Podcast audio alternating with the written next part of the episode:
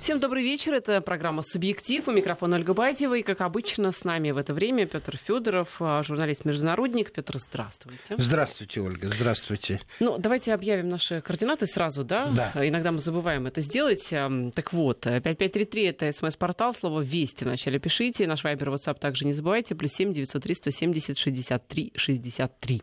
Да, ждем ваших вопросов. Тема нашей передачи.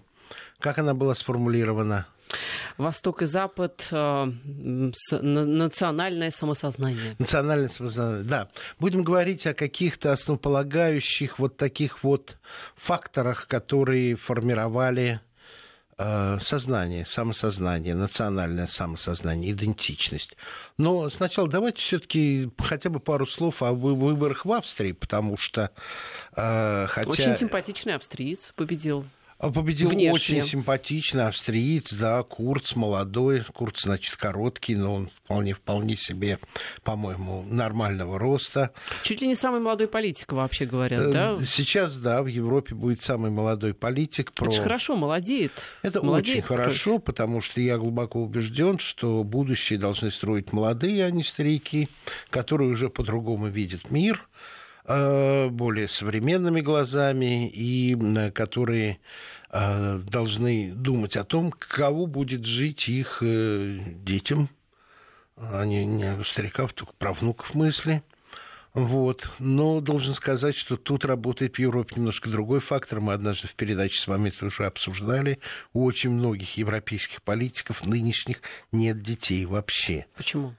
Ну как, у Ангелы Меркель нет, у Макрона нет – но у Макрона жена возрастная как-то. Я думаю, ему сложнее с этим. А, ну, побочных можно иметь, но я шучу. Нет, понимаете, факт является тут не они виноваты или никто виноват. Это по-всякому складывается. Премьер-министр Великобритании тоже нет детей. Я не лезу в частную жизнь. Но моя глубокая уверенность заключается в том, что если у человека нет детей, это накладывает на него некоторый психологический фактор, который не так, как бы скажем, беспокоит его о том, что будет дальше. Вот, э, как бы скажем, на умственном уровне, да, экономика должна развиваться, ВВП должен расти, а вот на уровне сердечном, на уровне эмоциональном, ну, нету любимого чада, жизнь которого тебе дороже всего. Да, но вернемся. Э, понимаете, в Австрии, конечно же, э, с небольшим перевесом, всего лишь 4%, победила правоцентристская партия. А, социал-демократы скатились на третью позицию, но на второй позиции правые националисты. Я напомню, это партия «Свобода», та самая партия, которая а, в 2000 году своим успехом на выборах привела в шок всю Европу на Европу, на, на Австрию дружно навалился Брюссель, все остальные страны со словами о том, что Австрия еще не переработала в себе свое нацистское прошлое. Это очень опасный фактор, и доктор Хайдер – это опасность для Европы. А сейчас правые националистические партии стали а, законным и привычным игроком на политическом ландшафте Европы. Это, конечно же, Э,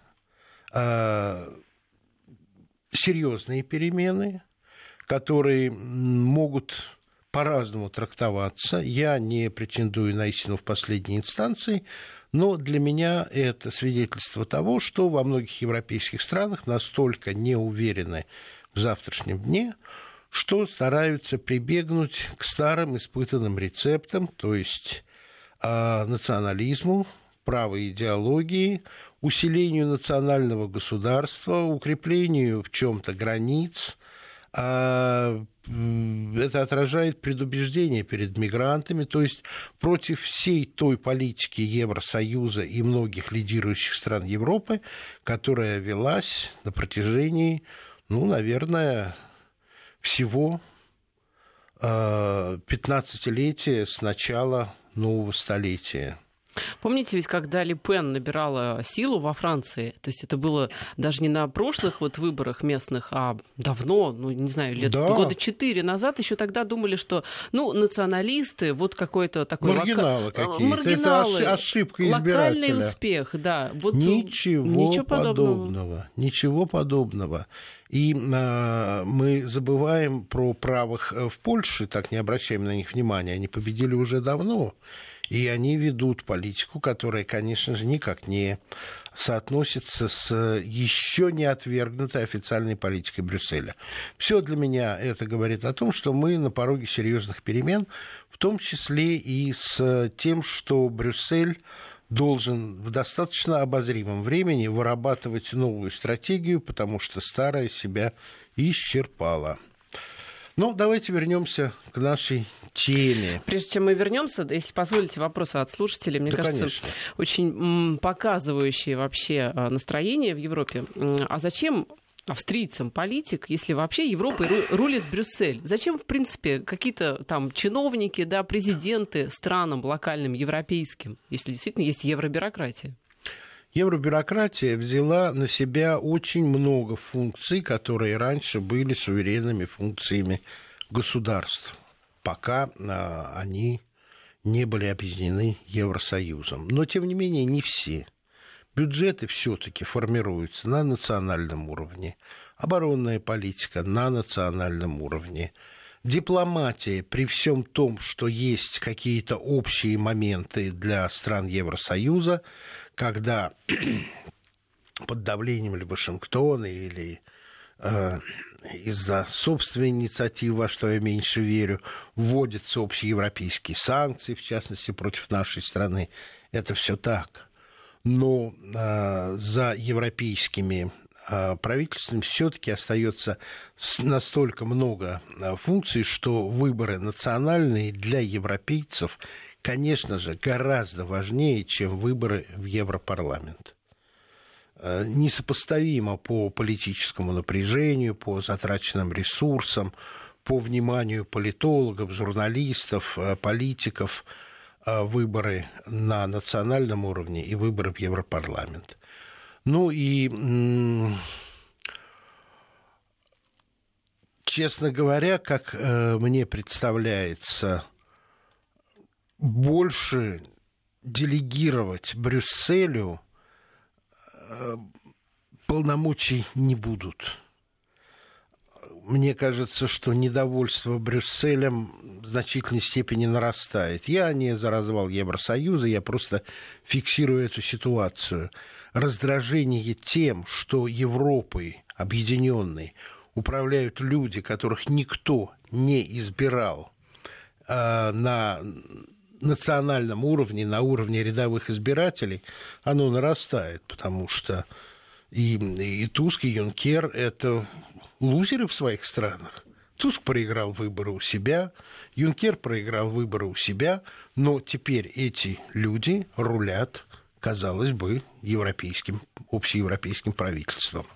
Это, это парадокс. Это парадокс, который, разумеется, вызывает определенное раздражение. Но еще очень долго национальные выборы и национальные правительства будут играть огромную роль в жизни людей.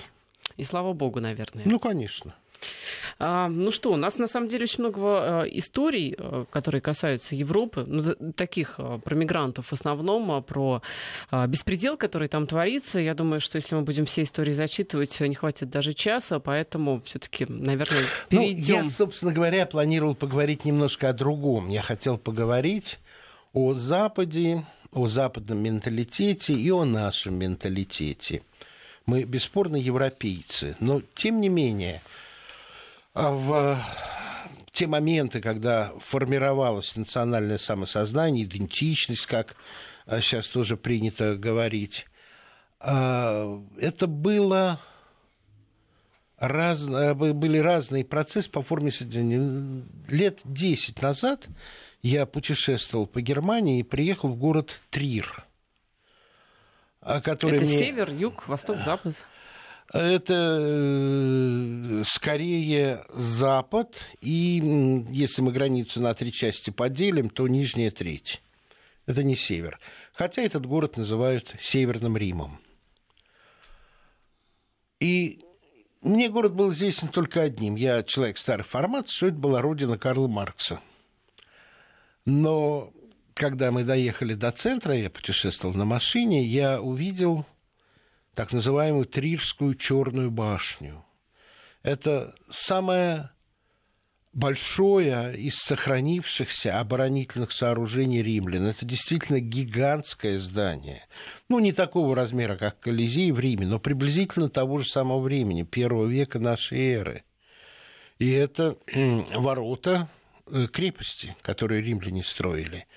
И вы знаете, Ольга, я вдруг, когда встал рядом с ним, поставил себя на место ну, не вождя, а просто вот э, одного из германцев, германских племен, которые там жили. Понимаете, какая штука? Пришли легионы. Необоримая военная сила, а не толпами бродящая, а стройными рядами, с единым оружием, с единой униформой, доспехами, шлемами.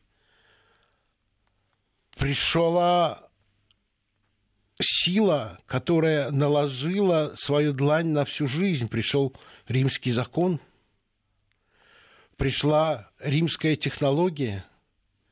Ведь руководили, конечно же, римские инженеры, но черную работу выполняли, конечно же, германцы.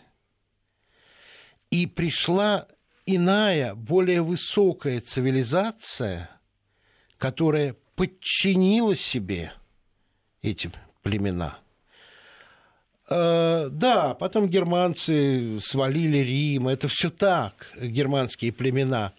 Но, тем не менее, вот это вот ощущение, что пришло нечто более высокоразвитое, мощное и сильное, которому необходимо с неизбежностью подчиниться, для меня тот момент, который, конечно же, и образовал европейское сознание, самосознание, идентичность, подчинение порядку, в том числе и внешне принесенному порядку, и осознание, что подчинение внешнему порядку в итоге принесет определенное благо, может быть, даже комфорт. Мне кажется, в этом-то плане мы не европейцы. Понимаете, какая штука? Если брать э, момент формирования современной вот, модели русского самосознания, конечно, нам нужно э, от э, периода э, Древней Руси, которая вырастала на торговых путях из варягов греки, с определенным воздействием э, варягов. Кто это были? Викинги, русичи, которые по-другому жили. Я не хочу углубляться, теорий очень много. Но, конечно же, современный генотип русского человека – это формирование вокруг московского княжества. И это формирование в тот момент, когда мы были оккупированы ордынцами – до этого, когда принимали христианство, мы не увидели византийских легионов. Мы сами позвали священников, архитекторов, иконописцев, а, людей культуры. Но это не было насильственный приход чужеродной культуры, цивилизации, власти, силы, которая подчинила русичей – Набеги были и германцев на Рим, и русские князья прибивали щит к вратам Цареграда. Но к нам легионы вот эти не приходили. Не было подчинения до того, когда э, Древняя Русь не была разбита Ордой. И вот э, это владычество Орды на 300 лет почти, оно не принесло более высокой цивилизации – оно принесло скорее хаос. И на какое-то время э, вынужденное приятие вассальности по отношению к самой мощной, самой большой до сих пор больше не было никогда в истории Земли, а империи, цивилизации, по размеру хотя бы, по числу подчиненных народов. Но как нация мы формировались в режиме сопротивления. Не рабского подчинения, а именно сопротивления. И для того, чтобы сохранить себя, свою идентичность, мы должны были организовываться как военный лагерь. Как военный лагерь с признанием э, общенационально признанного лидера. А сначала в рамках княжества, затем объединение княжеств, затем уже царство. И мы сами освободились от ордынского воздействия. И не на нас была наложена та культурная длань, а мы, русские, перемололи то, что было принесено, и наша культура оказалась доминирующей. Это очень важно. И у меня был спор э, с коллегой из Японии, который говорил, ну как же так, ведь общепризнано, что в русском человеке рабство – это доминирующая черта. Я говорю, нет, это не общепризнанно, это общепризнанное заблуждение, потому что главная черта русского человека – это не рабство, а сопротивление. И вот тут я хотел бы вас э, и слушателей познакомить с очень любопытным э, эссе любопытного человека Ивана Лукьяновича Солоневича – этот человек родился в XIX веке в семье сельского учителя. А, так и не выяснено, то ли на территории современной а, на территории современной Белоруссии, но тогда, скорее всего, это была часть э, царства польского. Он был хорошо образованным человеком, хотя университет, по-моему, не закончил. Журналистом, работал в Суворинском «Новом времени», а участник белого движения, белого подполья во времена советской власти, арестовывался, бежал из лагеря в Финляндию. Э, начало войны застало его в Германии. А оттуда, когда война заканчивалась, он, он, он был антисоветчиком, бесспорным. Но когда его пытались, его публикации, его, его публицистическую мощь соединить с власовцами, он с презрением отказался. А с власовцами его ничего не могло объединить. А все подробности предлагаю узнать после рекламы и новостей. Сейчас мировая история с пристрастием скорее. Да. Ну что, мы остановились на эссе, о котором вы хотели рассказать. Да, да я его просто зачту, это всего лишь две минуты. А, мы первую часть программы посвятили, я пытался а, рассказать о своем понимании различия а, в формировании национального сознания России, русских людей от многих-многих западноевропейских стран. Не всех. Я, вот кому мы ближе всего, кто мне понятнее всех по-человечески, те, до которых римляне не дошли, шотландцы. На шотландцев оказала воздействие уже вторичная сила англичан, которых, ну, условно говоря, цивилизовал Рим. Так вот, э, Иван Лукьянович Солоневич писано в 1945 году. Всякий зауряд философ, пишущий или желающий писать о России, прежде всего кидается к великой русской литературе.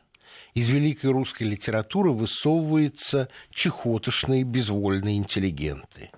Американские корреспонденты с фронта Второй мировой войны писали о красноармейцах, которые с куском черствого хлеба в зубах и с соломой под шинелями для плавучести переправлялись вплавь через полузамерзший Одер и из последних сил вели последние бои с последними остатками когда-то непобедимых гитлеровских армий.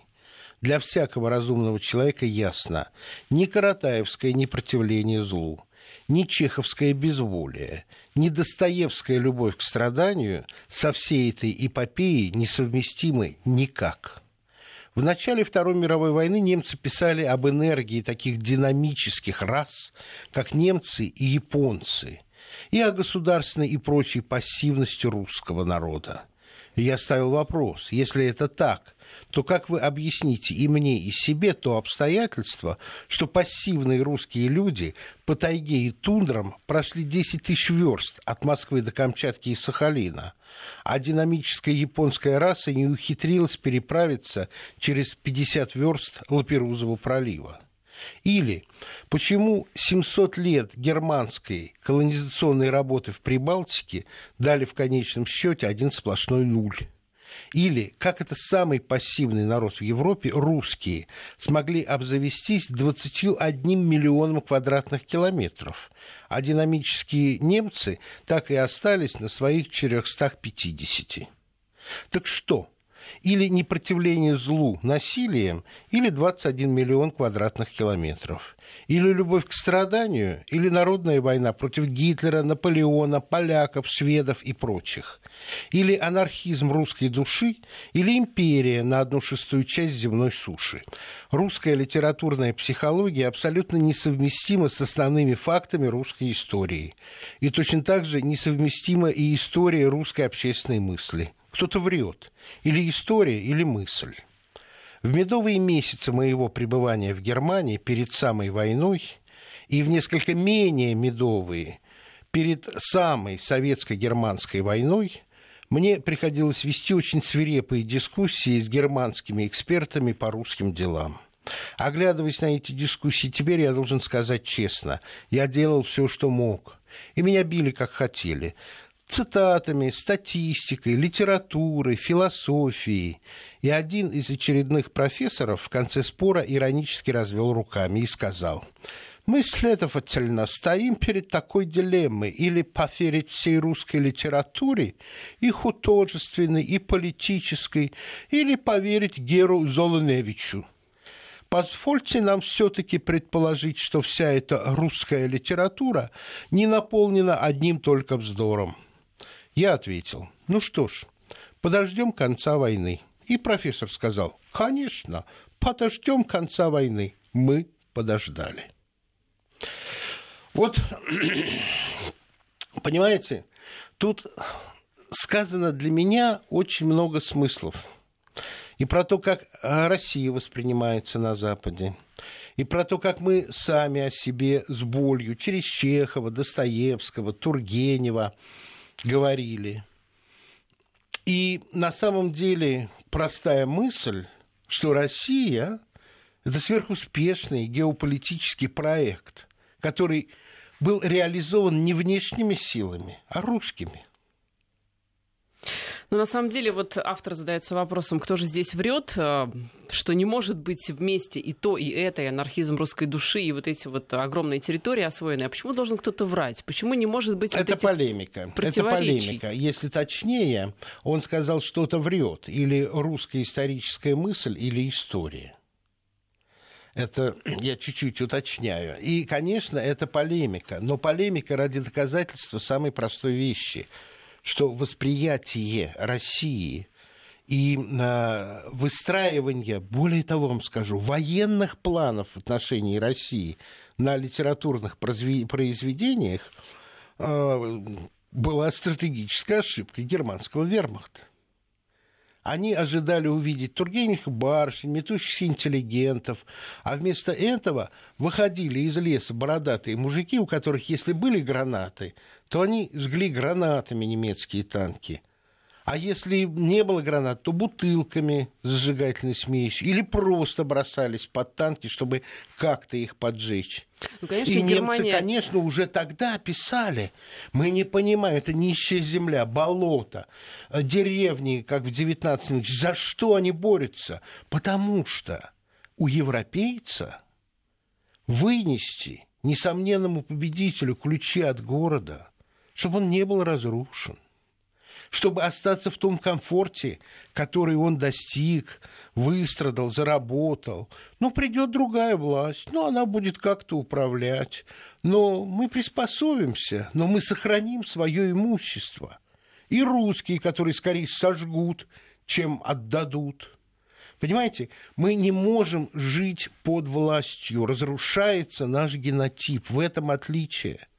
Но это не агрессивность, мы так сделаны. Но это мое мнение. Может быть, у людей другое впечатление. У вас, может быть, э, вопросы уточняющие, опровергающие. Я с удовольствием выслушаю. Но если действительно сопротивление, как вы говорите, основная наша черта, то а, странное у нас какое-то получается сопротивление, потому что нас нужно очень задавить, чтобы вот это сопротивление заработало. Вы под сопротивлением имеете в виду бунт? Ну, сопротивление может быть э, там внутреннее, потом вырывающееся наружу. Ну, вы живете с внутренним сопротивлением. Я это по вашим глазам вижу. Сопротивление часть вашей натуры. То есть как, как русский человек. Ну, а как иначе, Ольга? Ну, это же видно. Вы сейчас сопротивляетесь тому, что является для вас, а, может быть, э, не вполне э, точным, не вполне корректным, что разрушает стереотип, может быть, какой-то сложившийся. Русский человек его главная черта для меня – это сопротивление. Мы не очень лояльны власти. Мы э, готовы многим пожертвовать ради того, вот тут, слушайте, это очень важная мысль, вы очень правильно ее заставили меня уточнить. Именно из-за того, что единственной формой существования русского человека является русское государство, вот он остается русским, или, по крайней мере, даже если он не в России живет, существование русского государства, что я недавно проверил на своих русских австралийских друзьях, совершенно случайно и не по моей воле, то мы готовы пожертвовать многим сознательно или бессознательно, но подсознательно, ради того, чтобы государство оставалось целым. Государство. То есть мы готовы сжечь свой дом, чтобы было целое государство. Да. А европейцы, получается, все наоборот. Они готовы сохранить свой дом, но готовы отдать свое государство. Понимаете, если посмотреть на сопротивление в европейских странах, то окажется удивительная вещь. Там огромную роль играли русские мигранты. Но русский след, он везде, ну, вы же понимаете. Конечно. Коммунисты, которые так или иначе были солидарны с Москвой еще на остатках Коминтерна. Но не буржуа. Вот это разница. У меня незабываемая картина, это хроника первых дней освобождения Франции от немцев. И стригут наголо девчонок, которые спали с немецкими офицерами. И в углу кадра стоит французский буржуа – у которого сложная гамма чувств написана на лице. И радость, что никто не знает, как он э, немецким офицерам сберегал кофе для чашечки, если он был хозяином кафе. И то, что он э, выдавал евреев, или то, что он просто вот э, мелко подлечил, но вот теперь наказывают тех, вот, вот кого словили, вот они с немцами спали, и вот у него радость, что это не он, что про него не знают, и что э, вот э, месть за даже не двуручничество, а такое вот национальное предательство падает на кого-то, но не на него. Может быть, я все это придумал, но я не могу удержаться от этого, это живет во мне. Это я не говорю про, как, как бы скажем, всю Францию, но в принципе с тезисом «Франция не сдалась, сдался Петен» я не согласен. Франция сдалась. Немецкие солдаты, пишет нам Александр, говорили, кто не дрался с русскими в рукопашной, тот войны до конца не видел. Еще сообщение «За моей спиной моя семья, мой дом, мой двор и улица родная, город, область, вся страна большая, за планету эту отвечаю я». Так? Вот, как это, лозунг, да. девиз практически. Да. Паузу у нас продолжим. Так. Возвращаемся в программу. Нам а, Наталья пишет, что русские сопротивляются власти, но при этом преклоняются перед непосредственным начальством. То есть вот что-то вот оно там, когда да, высоко, это вот как бы а, мы будем сопротивляться, да, вот когда угроза такая большая. А вот э, когда вот местечковый начальник не нравится... Жал, жалко, что Натальи рядом нет. Я бы спросил, перед кем она преклоняется. Я уверен, мы бы не услышали бы ответ. Наталья что... успеет ответить нам в течение программы. Да? Наталья, ответьте. Да, вот, Наталья, перед кем вы преклоняетесь? Или вы это преклонение приписываете окружающим, но не себе? Хорошо, что есть паузы в передаче, потому что я хочу уточнить, чем мне дорога мысль э, Ивана Лукьяновича Солоневича. Конечно же, а, он э, полемически, как бы скажем, навалился на русскую литературу чрезмерно. И вы, Ольга, тут э, в своей реакции правы. Но она мне дорога именно тем, что она объясняет то тотальное непонимание России. Потому что литература рисует одно, а исторический опыт России преподает Европе другое. И они оказываются в ситуации, когда они не могут ничего объяснить, кроме как идиотским выражением «загадочная русская душа». Это тоже непонятно, а все непонятное вызывает страх. И вот один из страхов по отношению к нашей стране, а страх этот есть, реально, я свидетельствую, я сталкивался с этим и не раз, он как раз заключается в том, что не могут понять и вот потенциал между литературным образом России и ее исторической практикой в голове у них соединиться не может. Солоневич этому искал свое объяснение, тем мне эта цитата интересна и дорога. Мы сами-то себя, мне кажется, не можем понять очень часто. Вот я и стараюсь это сделать, но, к сожалению, или к радости, я имею возможность сделать это публично и выношу свои суждения на суд наших слушателей и буду рад э, услышать их дальше. Но все-таки а, вот эта вот э, а, концепция ваша, да, о, о том, что основная наша особенность, черта, там, может быть, натура, это сопротивление. Почему оно так поздно включается? Мне кажется, поздно. Вы, Ольга, вот хорошо, что вы снова повторили этот вопрос. Вы под сопротивлением видите бунт. Я под сопротивлением готов видеть самые разные вещи. Например? Том, а вот я вам скажу, в том числе уход на, на другие земли, расширение Российской империи, э, расширение Московии до размеров нынешних, как сопротивление той власти, которая на местах, с которой ты не согласен.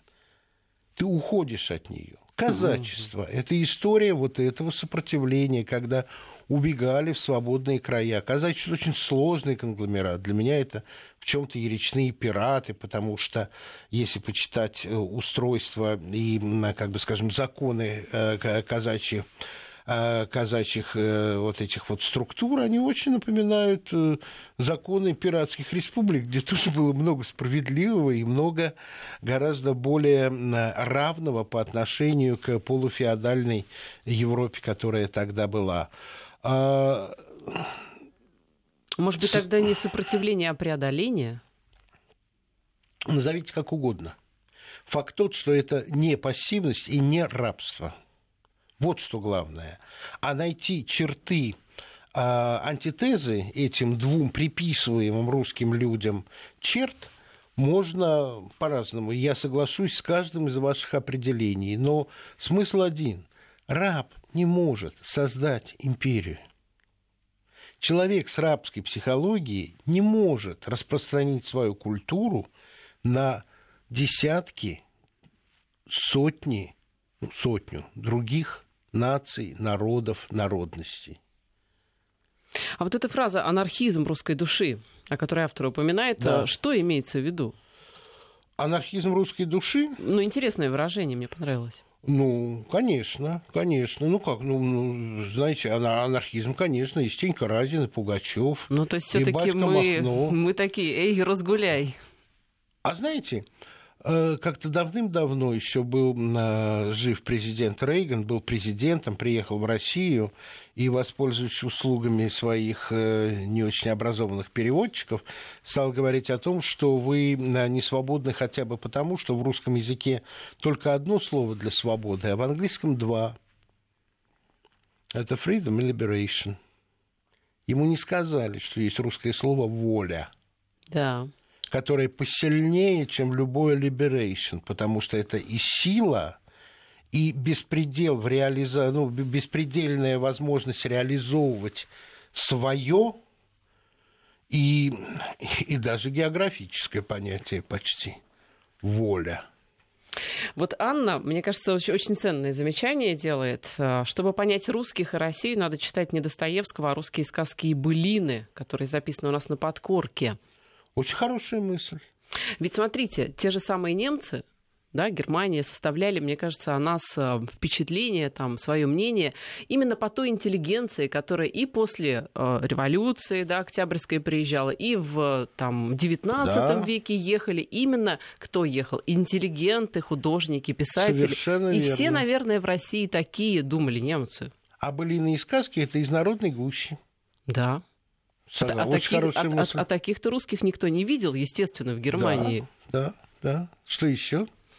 Ну, а, здесь уже очень много таких а, конкретных вопросов. Почему а, мы плохо играем в футбол, раз мы такие, как это вот, такие вот, да, волевые, что же мы вот, в общем, э, ну как это, не обгоняем другие страны в каком-то развитии, раз уж мы-то такие сопротивляющиеся? Очень хороший вопрос. Если бы я хотя бы немножко больше разбирался в футболе, я бы, наверное, привел бы много разумных соображений, потому что э, когда-то во времена Советского Союза, когда сборная объединяла в себе лучших игроков и киевского «Динамо», и «Динамо» Тбилиси, и пока не разбились лучшие игроки Пахтакора, а, ну, играли, может быть, не очень хорошо, но играли. Но есть игры, которые ближе к национальному характеру. И вот получается, что национальному характеру русских это суждение абсолютно не профессионально, а эмоциональное. Прошу сделать скидку. Это хоккей, а не футбол.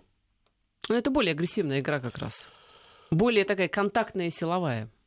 Может быть. Там ведь можно, да, немного так вот потолкаться. Может быть, может быть. Я не знаю почему. Это, это найдет свое объяснение.